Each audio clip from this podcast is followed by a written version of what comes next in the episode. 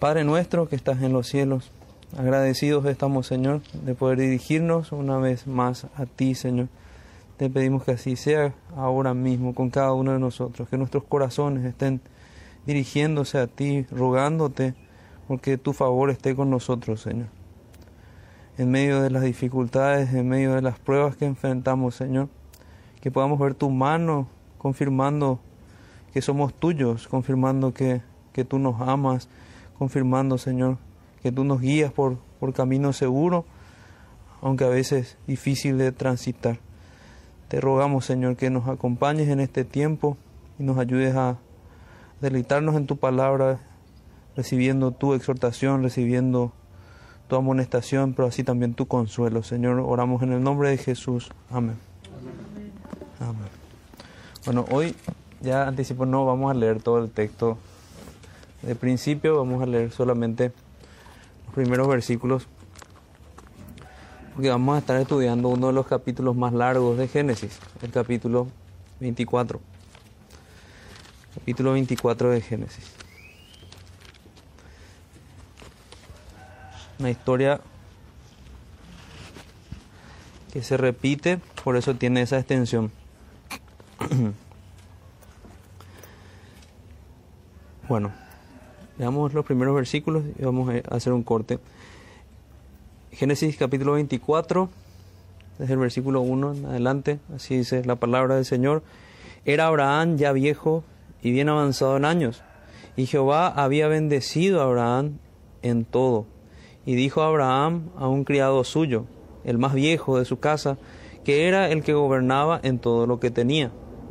Pon ahora tu mano debajo de mi muslo, y te juramentaré por Jehová, Dios de los cielos y Dios de la tierra, que no tomarás para mí, para mi hijo, mujer de las hijas de los cananeos, entre los cuales yo habito, sino que irás a mi tierra y a mi parentela, y tomarás mujer para mi hijo Isaac.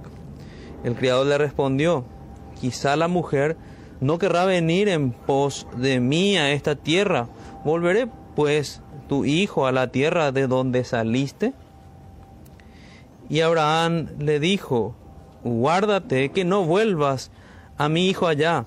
Jehová Dios de los cielos, que me tomó de la casa de mi padre y de la tierra de mi parentela, y me habló y me juró diciendo, a tu descendencia daré esta tierra, él enviará a su ángel delante de ti, y tú traerás de allá mujer para mi hijo. Que el Señor bendiga su palabra, hermanos, en medio de nosotros. Esta es la historia que vamos a estudiar.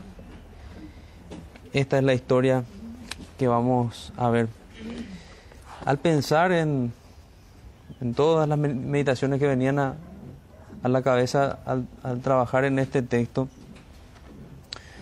decía que, o sea, me venía a la cabeza cuánta razón tenemos nosotros, o tengo yo en particular, hoy para darle la razón a Bunyan al describir el camino del cristiano como el de un peregrino.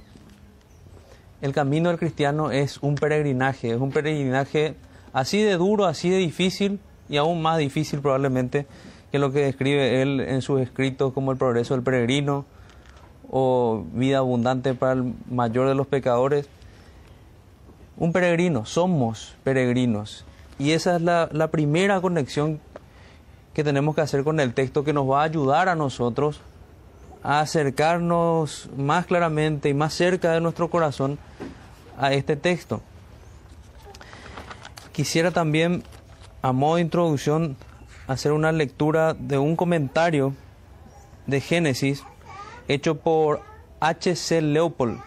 Él dice, también para orientarnos, la estirpe semita pura eran, sin lugar a duda, los depositarios de una tradición piadosa, pero la preocupación del jefe de los patriarcas era hallar una esposa para Isaac que con él conociera y creyera en Yahvé, y así compartiera con su esposo una fe común y así permitir la mayor de las armonías en el hogar, la armonía espiritual.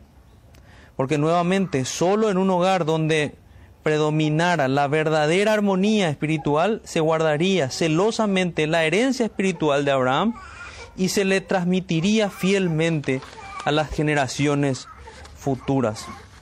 Nos ayuda muy bien también a ver cuál era la preocupación real de Abraham en esto. Entonces, como título, también que nos sirva a nosotros para ver lo que estamos estudiando, es el anciano Abraham instrumenta el cumplimiento de la promesa. El anciano Abraham instrumenta el cumplimiento de la promesa. ¿Por qué digo el anciano Abraham? ¿Cuántos años piensan que tenía Abraham aquí? Tenía 140 años. Muy anciano. Y es lo que nos dice la escritura en el versículo primero, ya viejo y bien avanzado en años. Hace, hace hincapié en eso dos veces. Pero para mostrarnos creo que no solamente su edad, sino el tesón, la fuerza de su fe. Era un hombre que aunque tenía esa edad, no era como muchos ancianos que tal vez nosotros conocemos, que dejan a, sus parientes por ahí que hagan lo que quieran, que se comporten como quieran, mal o bien, ya despreocupadamente. No, él estaba preocupado por la piedad en su familia y estaba preocupado por dar consejo bíblico e instrucción. Y se notaba que era un padre que conversaba mucho de la fe con su hijo con su hijo Isaac. Entonces veamos, veamos aspectos introductorios para enfocarnos luego en, el propósito que hallamos en, este texto, en el propósito que, estudiando buscaba, buscaba ya realmente a lo que nos guía el Espíritu Santo en este texto. Y los aspectos introductorios son dos.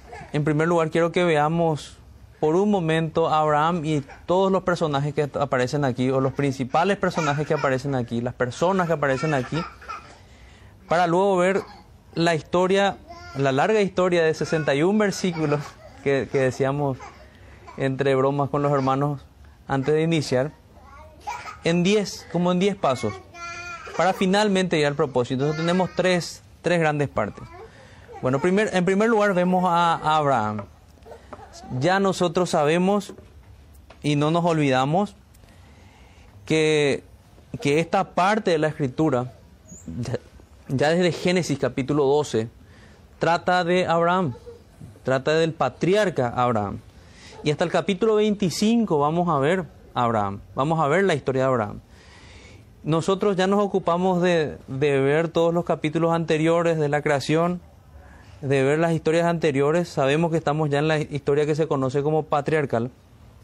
Y aquí en particular quiero que recordemos solamente como, como un detalle de la belleza del estilo de la palabra de Dios, que, que tenemos una simetría en la narración que el escritor aquí, que, quien fue Moisés, inspirado por Dios, hace de la historia de Abraham. Es simétrica. Recordemos que empieza con la ascendencia quiénes eran los padres, de dónde venía Abraham, cosa que nos va a ser muy útil también ahora. Luego sigue con, con la relación que tiene Abraham con otras personas, cómo se relaciona él con otras personas. Luego estaba la historia central del pacto y de cómo Dios va revelando su pacto a Abraham. Eso ya inicia desde el principio.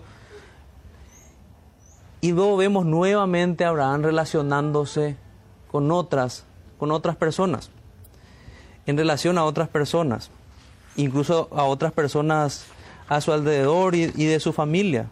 Vimos su relación con Agar, vimos su relación con, con su hijo ya finalmente.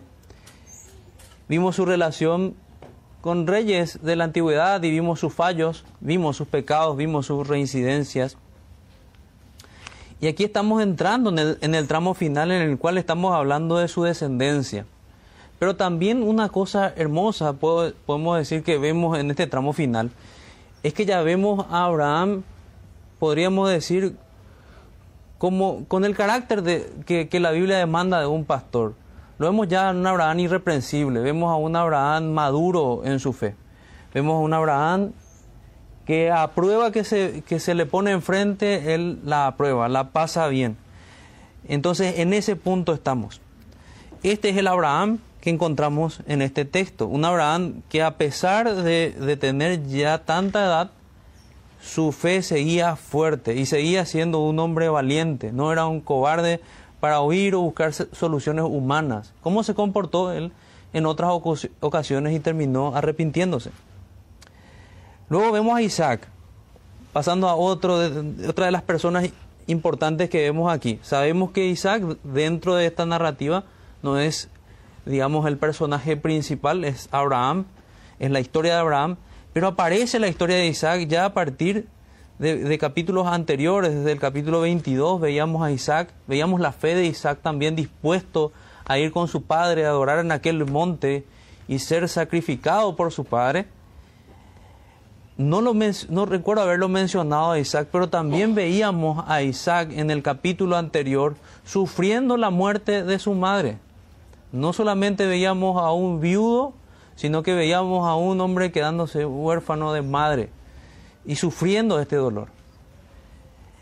Y lo vemos aquí a un Isaac más sometido al, consejo de su padre, sometido a, a la voluntad de Dios principalmente, porque él está dispuesto a esperar en el Señor, esperar una esposa en el Señor, conforme a la promesa.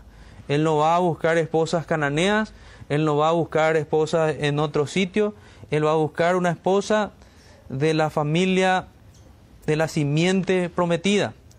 Él va a ir a buscar una esposa de la casa de Abraham. Y ahí podemos recordar que de esa simiente de Sem eran creyentes.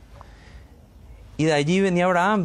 Vamos a ver también dentro de esos parientes de Abraham, de esos, tíos que él tenía, no todos eran creyentes, habían idólatras también entre ellos pero era mucho más probable que él encontrara una hermana para su hijo en ese, en ese lugar, en, su casa. Pero hay un detalle, él no tenía por qué volver, ni Abraham ni Isaac. Hay comentaristas que haciendo hincapié aquí dicen que eso sería la apostasía de su fe, porque sería un retroceso a aquel lugar del cual Dios les sacó. Esa es la razón por la que aparece otro de nuestros personajes también importantes aquí. Personajes en la narración, personas reales realmente en la historia. Y aparece un criado anciano, un mayordomo que tenía a su cargo la casa de Abraham. Era el más anciano de todos. La Biblia no nos dice su nombre, pero el Señor lo conoce y seguramente vamos a conocer su nombre estando con el Señor. Pero la Biblia simplemente nos muestra sus hechos y nos muestra que era un hombre que además de ser un siervo de Abraham, era un siervo de Dios.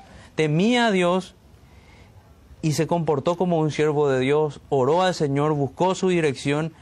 Esa es la otra persona que vemos. Un ejemplo para nosotros realmente este criado. Realmente nos muestra cómo nosotros debemos servir a nuestro Señor. Debemos ser siervos, esclavos de nuestro Cristo.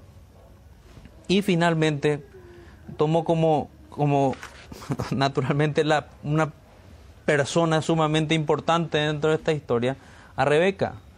Rebeca, una mujer de fe, una mujer que, no, que sobresalió en ese contexto en medio de unos requisitos bastante altos que había puesto en su oración el siervo.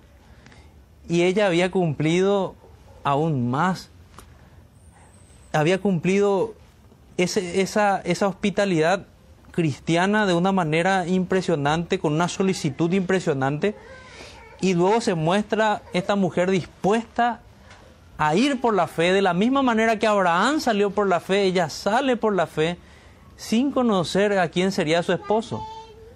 Esa es Rebeca, una mujer de fe. A veces pasan desapercibidos, parece, desapercibidas para nosotros estas personas pero estas, Abraham sí, escuchamos hablar de Abraham. De Isaac no escuchamos hablar tanto, ahora entendemos por qué, porque no es uno de los personajes principales. En la escritura siempre aparece como un personaje secundario en la, en la narración. Pero vemos que es un ejemplo de la fe.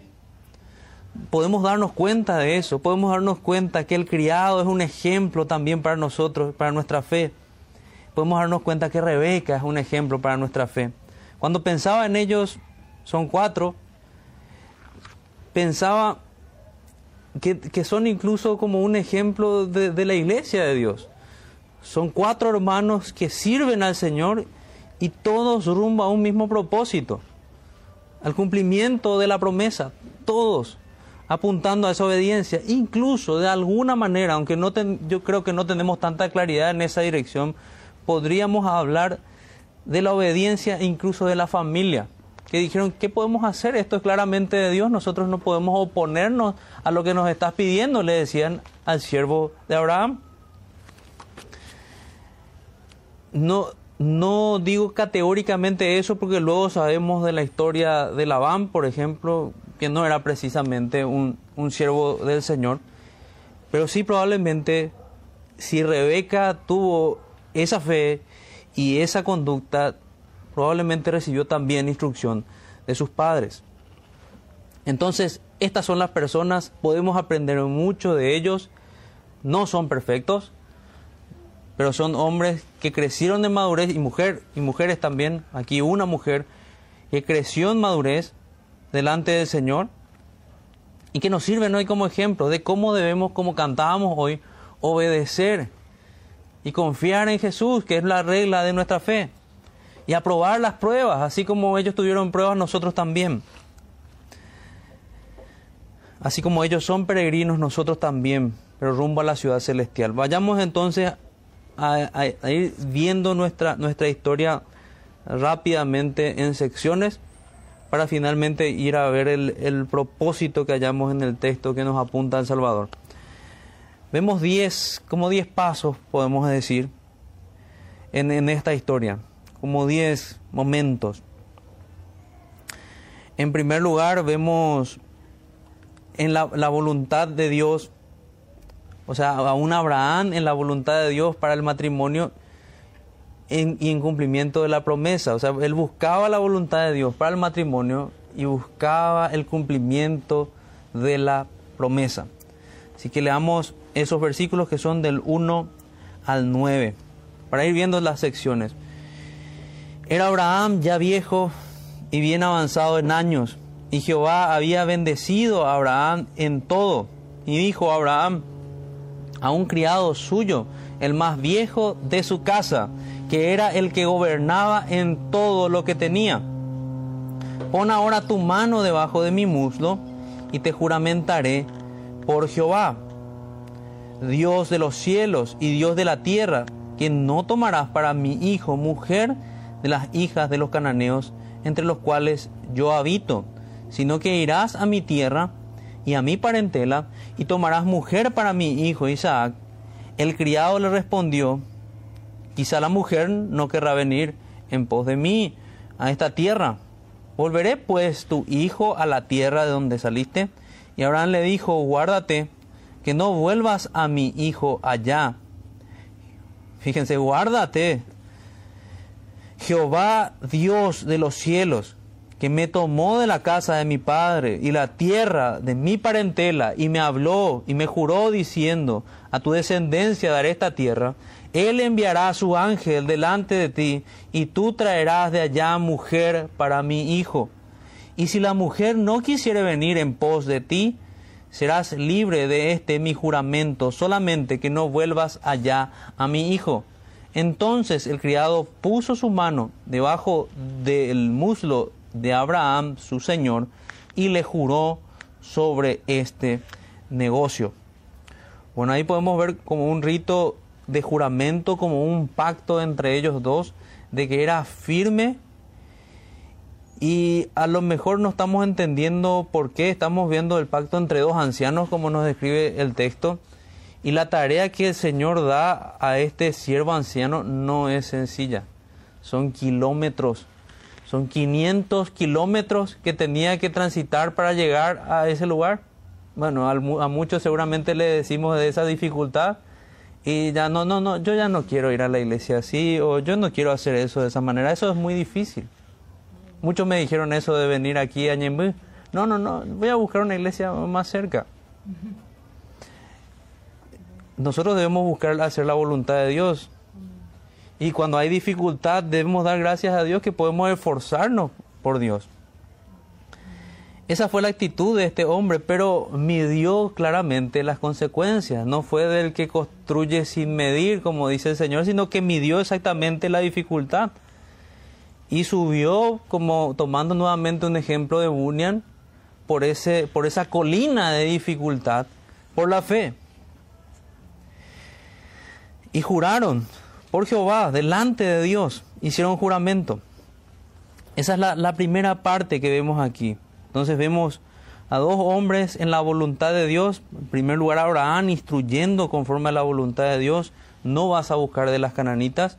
Hay mandatos expresos en las escrituras de no unirse en yugo desigual.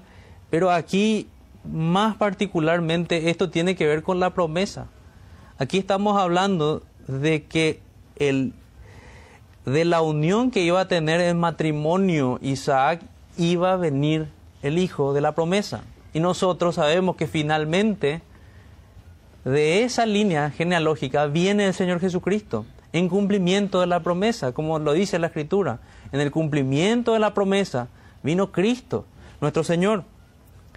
Así que eso es lo que tenía principalmente en la mente Abraham. Abraham instrumenta el cumplimiento de la promesa. Él busca eso. Y lo busca por los medios que Dios estableció, esforzándose. También una, meditación que tenía aquí al respecto es, hay gente que piensa que piensa mal realmente en la doctrina de los decretos de Dios. Como todo ya fue decretado, como todo ya fue establecido, mm, eh, yo no me voy a forzar mucho, todo va a ocurrir conforme el Señor ha establecido. Esa doctrina es cierta, pero también es cierto que el Señor utiliza instrumentos humanos y que el Señor nos manda a esforzarnos. Y sin esfuerzo no llega al cumplimiento de la promesa. El Señor utiliza esos instrumentos. En su providencia Él hace que ocurran ciertos eventos y en medio de esos eventos estamos todos nosotros. Y si nosotros no cumplimos con eso, no, va, no vamos a ver el cumplimiento de ninguna promesa. Por eso es que constantemente estamos probando nuestra fe aquí. Porque si no estamos caminando conforme a las promesas del cielo, no vamos a ir al cielo. Tenemos un corazón que nos está engañando, si ese es el caso y no somos creyentes. El segundo punto va del 10 al 11, que dice el cumplimiento obediente del plan de búsqueda de una esposa piadosa. Fíjense los versículos 10 al 11. Ya había jurado, pero ahora lo vemos a este hombre yendo ese camino de 500 kilómetros. Y el criado tomó 10 camellos de los diez camellos de los camellos de su señor y se fue tomando toda clase de regalos escogidos de su señor y puesto en camino llegó a Mesopotamia a la ciudad de Nacor e hizo arrodillar los camellos fuera de la ciudad junto a un pozo de agua. A la hora de la tarde, la hora en que salen las doncellas por agua. Fíjense lo mismo que hablábamos de la instrumentalidad. Este hombre va, va a la casa de Nacor, uno de los tíos, se acerca allí, se acerca incluso a la hora que él sabe que aparecen las doncellas, con toda intención. Otro detalle que vemos en el texto que no podemos dejar pasar, Abraham estaba seguro de la promesa.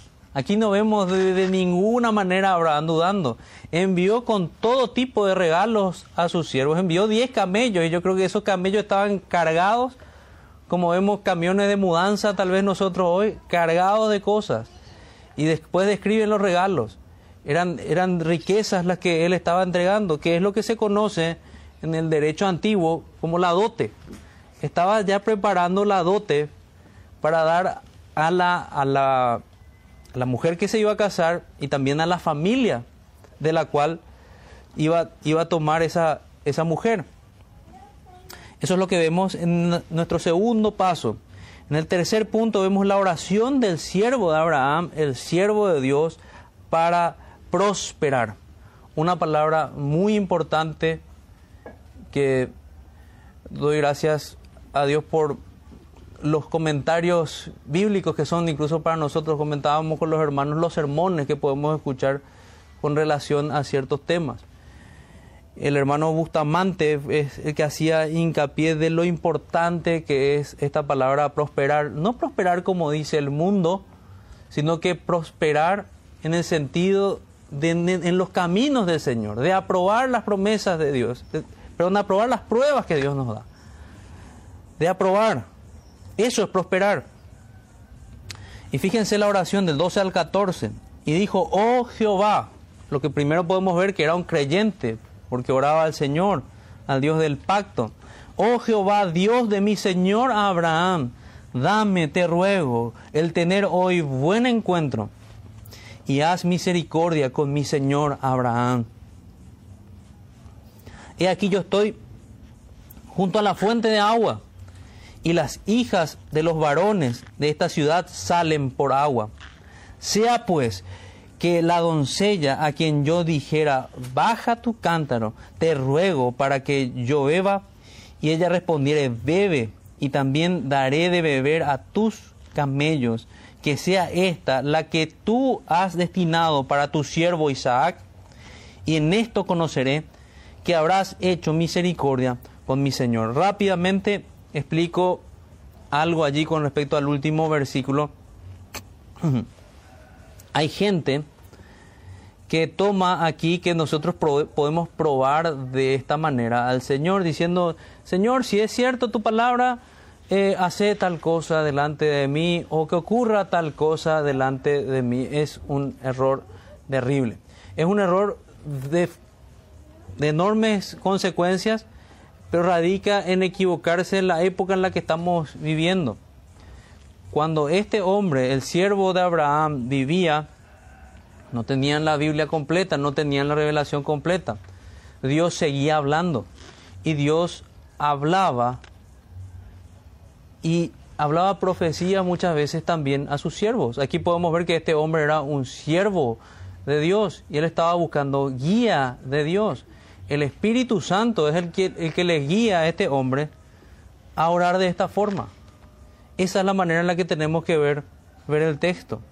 No como una licencia para probar la verdad o no de la palabra de Dios o de las promesas de Dios. La palabra de Dios es verdad. O, o, como un medio para adivinar el futuro. Eso hacen los agoreros, no los cristianos. Nosotros debemos realmente aprender del siervo no a, a probar a Dios de esa manera, sino que aprender que era una persona sometida a la palabra de Dios y bajo la influencia del Espíritu Santo, que pide exactamente en la dirección en que la providencia se iba a mover tan solo unos momentos más adelante. Eso era lo que iba a ocurrir. Pero esa era la manera en la cual el siervo iba a estar confirmado, confirmadísimo, de que esa era la mujer para el hijo de su Señor. Eso es lo que debemos entender. Eso es lo que vemos en la oración del siervo anciano, del mayordomo de Abraham. Oh Jehová, Dios de mi Señor Abraham. Y clama por misericordia, clama por prosperar en su viaje. Se ve aquí un amor por Abraham, se ve aquí un amor por el Señor. Se ve aquí, incluso podemos ver conociendo después al final de la historia, que termina siendo consolado Isaac con su esposa, se ve a un siervo buscando aquel consuelo que Dios tenía para sus señores. El siguiente punto, vimos el primer punto en la voluntad de Dios, cumpliendo obediente el plan y búsqueda de una esposa piadosa, la oración del siervo. En tercer punto, el cuarto punto, esperar la respuesta a la oración. Lo sorprende con una dama singular, anotaba así. Al esperar la respuesta y al seguir orando, ¿cuántos se cansan al orar? ¿Cuántos empiezan bien la oración, tal vez como este siervo, y no continúan así? Bueno, no fue el caso de este hombre, y allí tenemos nuevamente un buen ejemplo, y él termina viendo la respuesta a su oración. Leamos el versículo 15 hasta el 25. Y aconteció que antes que él acabase de hablar, he aquí Rebeca, que había nacido antes de que él acabase de hablar. ¿Cómo nos recuerda eso al texto que dice, aún cuando la oración está en tu boca? Ahí ya viene la respuesta. Y aconteció que antes, me, viene también a la mente cuántas veces son pequeñas oraciones para nosotros, pero nada escapa de la voluntad de Dios. ¿Cuántos oramos esperando colectivos? Hablo de pequeñas experiencias que tenemos en nuestra fe y rápido viene el vehículo que estamos esperando. Pues apenas está la oración en nuestra mente y el Señor ya la contesta. No es cosa menor en todas las cosas. Oramos y dependemos del Señor. Bueno, leo sí, versículo 15 al 25. Y aconteció que antes que él acabase de hablar, he aquí Rebeca, que había nacido a Betuel, hijo de Milca, mujer de Nacor, hermano de Abraham, la cual salía con su cántaro sobre su hombro. Bueno, a una corrección, creo que antes dije Nacor tío, es Nacor hermano de Abraham, la cual salió con su cántaro sobre su hombro, y la doncella era de aspecto muy hermoso, virgen, a la que varón no había conocido, la cual descendió a la fuente y llenó su cántaro y se volvía. Vamos a, a recordar otra vez el versículo 16. Voy a leer hasta el, hasta el 25. Entonces el criado corrió hacia ella y dijo, te ruego que me des a beber un poco de agua de tu cántaro. Ella respondió, bebe, señor mío y se dio prisa a bajar su cántaro sobre su mano y le dio a beber. Y cuando acabó de darle de beber, dijo también para tus camellos, sacaré agua hasta que acaben de beber. Y se dio prisa y vació su cántaro y la pila y corrió otra vez al pozo, otra vez, para sacar agua. Y sacó para todos sus camellos.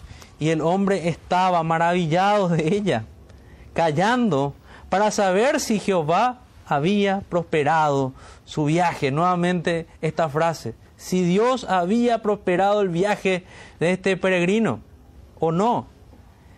Y cuando los camellos acabaron de beber, le dio el hombre un pendiente de oro que pesaba medio ciclo y dos brazaletes que pesaban diez y dijo, ¿de quién eres hija?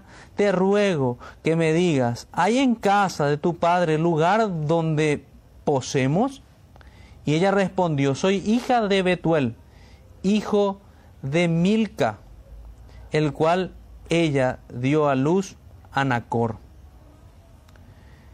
Y añadió también, hay en, en nuestra casa paja y mucho forraje y lugar para posar.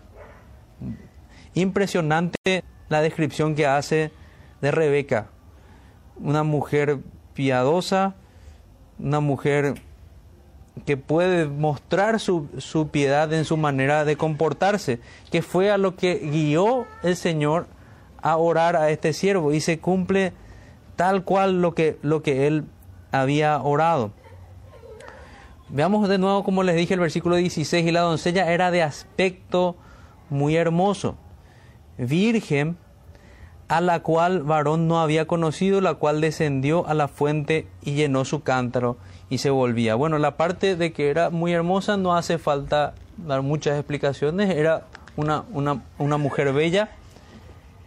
La parte de que dice virgen es interesante porque a veces creo que pasa, puede pasar desapercibido para nosotros, que en su aspecto él pudo notar esto. O sea, era una mujer modesta, era una mujer que en su aspecto se podía ver que era una, una joven virgen.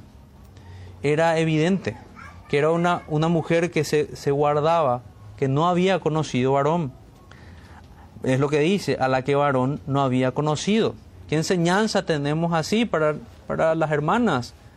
Realmente también se puede ver esa modestia y dice, la cual descendió a la fuente y llenó su cántaro y se volvía.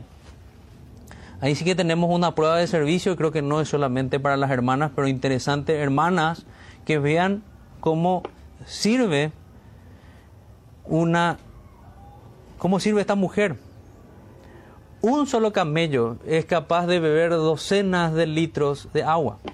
Esto implica que no solamente volvió dos veces, como vemos en el texto, tuvo que haber vuelto varias veces para dar de beber a esos diez camellos. Muchas veces. Para ir a buscar cántaros, esforzarse.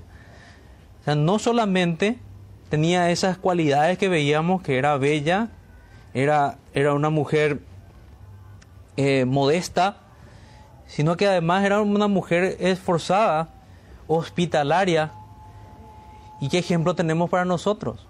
No es menor la demanda que tenemos nosotros para servir al Señor. Y fíjense que no hay diferencias, hermanos o hermanas. Tal vez alguna hermana podría decir, no, no, no, eso ya es mucho esfuerzo, eso ya es muy pesado para mí. Ella se mostró servicial. Ella se mostró tal cual como se había mostrado Abraham cuando recibió, recibió a esos visitantes celestiales en su casa. Recuerdan que Abraham había servido, había preparado banquete delante de ellos. Era algo similar, porque ella termina diciendo, hay lugar en mi casa para que, para que usted pase. En nuestra casa hay paja, mucho forraje y lugar para posar. Esa es la mujer que vemos aquí y, y demás está decir que se cumplió todo lo que el Señor en oración había guiado a este hombre. O sea, él tenía ya certeza. En ese contexto de certeza, él ya, ya le da algunos presentes.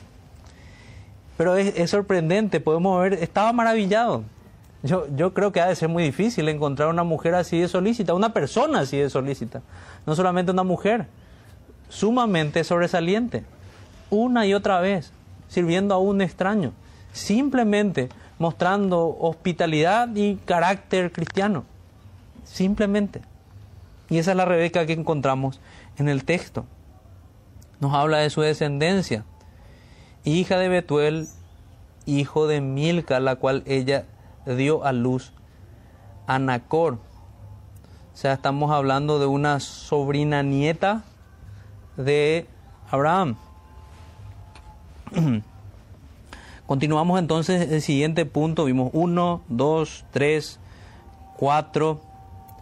Y luego de esperar la respuesta a la oración y ver la sorprendente, la sorprendente respuesta realmente con esta, con esta mujer, con esta hermana, él agradece a Dios. Sigue orando. O sea, ora antes, ora durante y ora agradeciendo. Qué ejemplo de oración. Ora luego por del versículo 26 al 27 dice, el hombre entonces se inclinó y adoró a Jehová. Y dijo, bendito sea Jehová, Dios de mi amo Abraham, que no apartó de mi amo su misericordia y su verdad, guiándome Jehová en el camino a casa de los hermanos de mi amo. Eso es lo que debemos decir nosotros cuando cuando vemos la confirmación del Señor en nuestros corazones, cuando vemos la respuesta de sus oraciones también. Pero aquí la, la, respuesta de la oración apuntaba a la gran promesa del Señor. Por tanto, el siervo no solamente estaba dando gracias porque había conseguido esposa, sino que estaba dando gracias por la misericordia y la verdad de Dios. El pacto de Dios era firme y se cumple así como Él prometió y me guió en el camino a la casa de los hermanos de mi amo. Qué corazón agradecido. Y podemos decir qué remedio para las codicias son el agradecimiento. En este pasaje, en realidad las exhortaciones las tenemos que encontrar al ver los errores que no cometieron estos hermanos. Estos hermanos eran agradecidos. Por tanto, la exhortación a nuestro corazón debería ser, no seas un mal agradecido. Agradece al Señor por todas sus bondades, por su gran misericordia. Aprende a ver su mano en cada aspecto. Luego vemos desde el versículo 28 al 32. Ya estamos en en el sexto punto, responde y agradece la gentileza de la familia de Rebeca. 28 al 32. Dice, y la doncella corrió e hizo saber en casa de su madre estas cosas. Y Rebeca tenía un hermano que se llamaba Labán, el cual corrió afuera hacia el hombre, a la fuente. Y cuando vio el pendiente y los brazaletes en, los en las manos de su hermana, que decía, así me habló aquel hombre, vino a él y he aquí que estaba con los camellos junto a la fuente. Y le dijo, ven, bendito de Jehová, ¿por qué estás fuera? He preparado la casa y el lugar para los camellos. Entonces el hombre vino a casa y Labán desató los camellos y les dio paja y forraje y agua para lavar los pies de él y los pies de los hombres con, con él que con él venían. Sabemos la hospitalidad extendida también en el hermano, en el hermano de Rebeca. Vemos cómo reciben a este hombre, vemos cómo le, hablan de bendito de Jehová. Se era evidente era un hombre de Dios.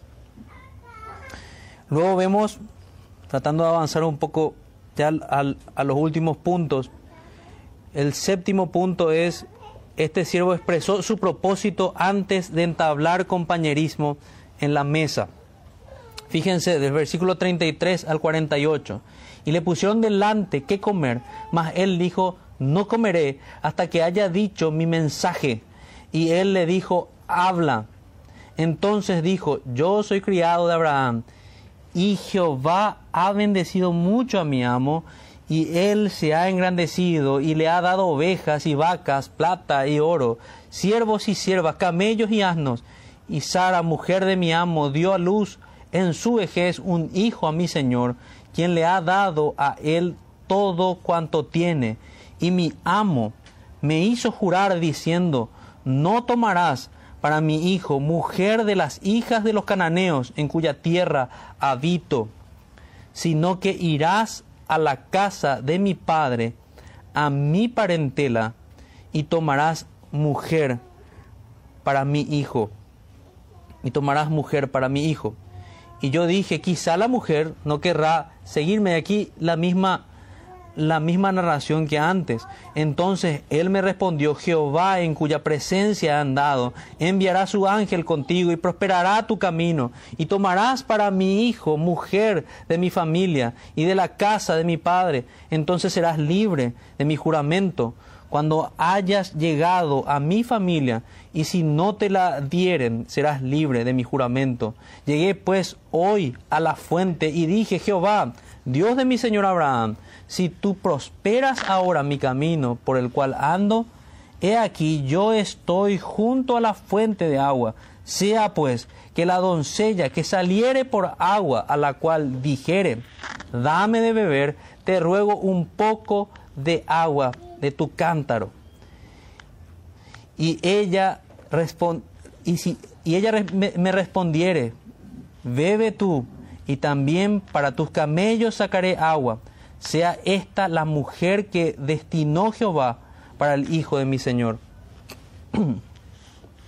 Antes que acabase de hablar en mi corazón, he aquí Rebeca que salía con su cántaro sobre su hombro y descendió la fuente y sacó agua y le dije, te ruego que me des de beber y bajó prontamente su cántaro de encima de sí y dijo, bebe, y también a tus camellos daré de beber. Y bebí y dio también de beber a mis camellos. Entonces le pregunté y dije, ¿de quién eres hija? Y ella respondió, hija de Betuel, hijo de Nacor, que le dio a luz Milca. Entonces le puse un pendiente en su nariz y brazaletes en sus brazos y me incliné y adoré a Jehová y bendije a Jehová, Dios de mi Señor Abraham, que me había guiado por camino de verdad para tomar la hija del hermano de mi Señor para su hijo. Creo que hay, hay una repetición que el Señor quiere que, que, que en la que nos enfoquemos pero que es sorprendente, realmente la historia es sorprendente, es sorprendente la obediencia del siervo, es sorprendente lo, la solicitud de Rebeca. Es sorprendente en todo aspecto esta historia que vemos. y me es puntual, puntual un solo punto antes de pasar al siguiente, que este hombre no se sienta a comer previamente con ellos, sino que le dice todo esto, tal cual como se le había mandado antes. Porque si la respuesta era negativa no había comunión con ellos. Pero vimos que sí hubo comunión porque era gente dispuesta a obedecer lo que el Señor había establecido. El, Señor había establecido bendecir prosperar el camino de este siervo. Este siervo que también nos da un ejemplo de cómo debe ser un predicador, si se dan cuenta. Dijo puntualmente y a rajatabla lo que le fue mandado. No dijo más ni dijo menos. Y expresó la historia de la misma forma delante de los parientes de Rebeca. Veamos los dos últimos puntos. El siervo los tres últimos puntos. El siervo pidió una decisión a la familia, el versículo 49 al 51. Luego de exponer, compromete a la familia pidiéndoles que tomen una decisión. Ahora pues, si vosotros hacéis misericordia y verdad con mi Señor, declarádmelo. Y si no, declarádmelo y me iré a la diestra o a la siniestra. Entonces, Labán, entonces Labán y Betuel respondieron y dijeron, de Jehová ha salido esto. No podemos hablar malo ni bueno. He ahí Rebeca delante de ti. Tómala y vete, y sea mujer del hijo de tu Señor, como lo ha dicho Jehová.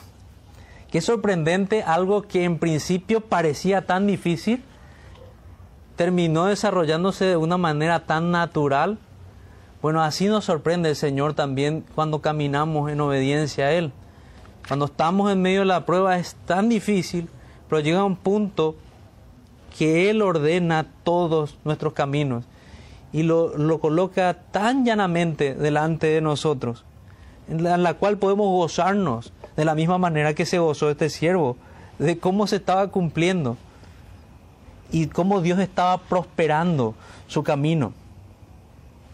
Toma Rebeca, de Jehová ha salido esto. No podemos hablar malo ni bueno. Los dos últimos puntos o pasos. confirmar y sellar la decisión del matrimonio.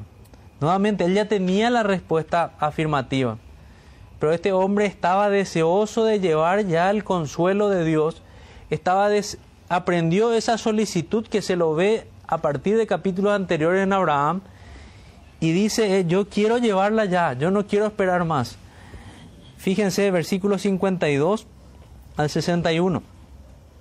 Cuando el criado de Abraham oyó sus palabras, se inclinó en tierra ante Jehová y sacó el criado alhajas de plata y alhajas de oro y vestido y dio a Rebeca también dio cosas preciosas a, su hermano y a su madre.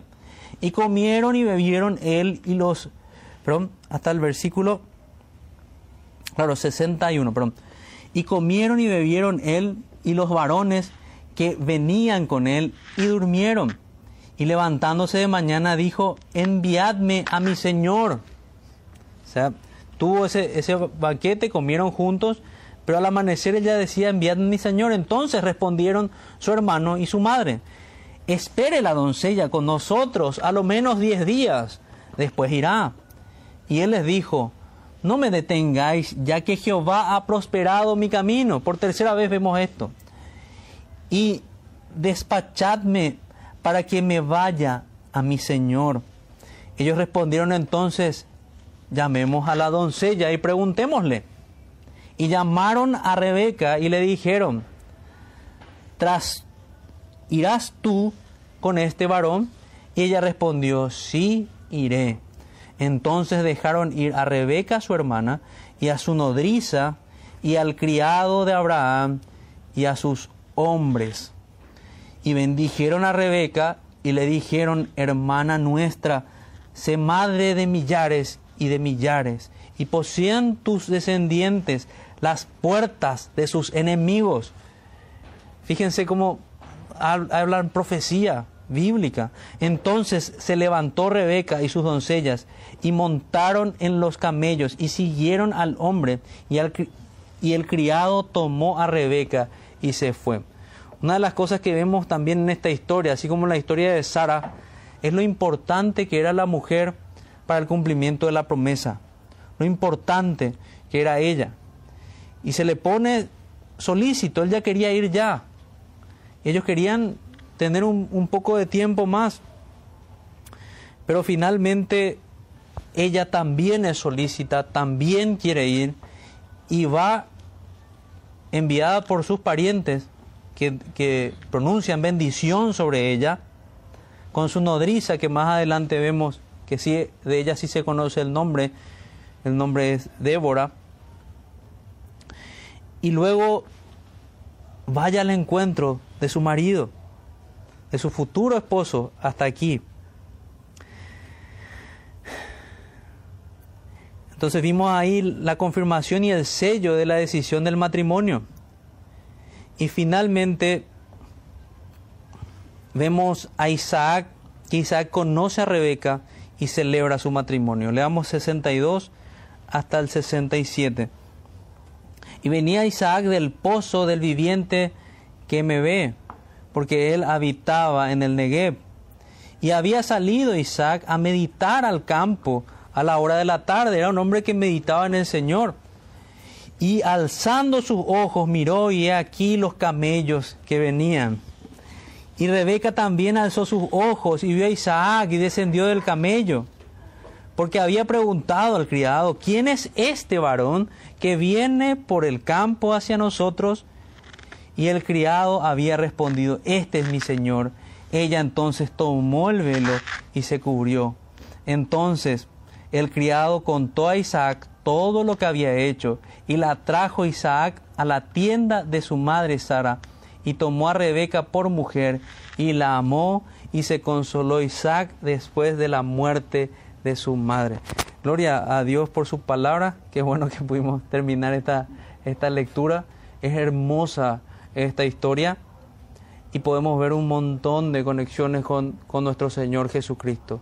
Podemos ver el anhelo que nosotros tenemos por el Señor, en ese anhelo que tiene, tienen ellos al verse, esa, esa providencial atracción que puso el Señor allí. Incipiente amor, podemos decir, porque se, se concrete ese, ese matrimonio. En fin, concluyendo, vemos Vayamos al propósito que hallamos en este texto. Este texto que apunta al Salvador. Ya hemos hablado de eso. En, en el desconsuelo de la tienda vacía de Sara, hallan el consuelo de Rebeca. Fíjense en el último, en el último versículo. Aún estaban tristes. Eh, aún estaban sufriendo la pérdida de Sara. Qué importante era Sara para sus vidas. Qué mujer piadosa habrá sido. La promesa del Salvador es nuestro consuelo también. Ellos ven la promesa, ven el cumplimiento de las promesas de Dios, anhelan también el cumplimiento posterior, a lo que también debería sorprendernos en la fe de estos hermanos. Ellos ven, veían para adelante. Nosotros digamos que tomamos ventaja en, nuestro punto y deberíamos pararnos con mayor seguridad aún, porque nosotros ya vimos la obra cumplida del Señor, vemos la, la obra completa del Señor Jesucristo. No solo vimos su nacimiento, sino vimos su vida perfecta, su muerte en la cruz y su resurrección. Apliquemos, por tanto, este texto para terminar. En otros, eh, eh, en otros estudios fuimos entendiendo ¿En qué consistió el pecado? Atentando contra la promesa, el pecado de Abraham, falta de fe, desesperanza, amor a sí mismo, cobardía, falta de afecto natural, autojustificación, muchas de estas cosas. Aquel Abraham, a un anciano, ahora guía en pos del cumplimiento de la promesa, ya no atenta contra la promesa. Es ejemplo para nosotros. También podemos entender de otros, tomando otros estudios que vimos, la gravedad del pecado reincidente, pecar con más luz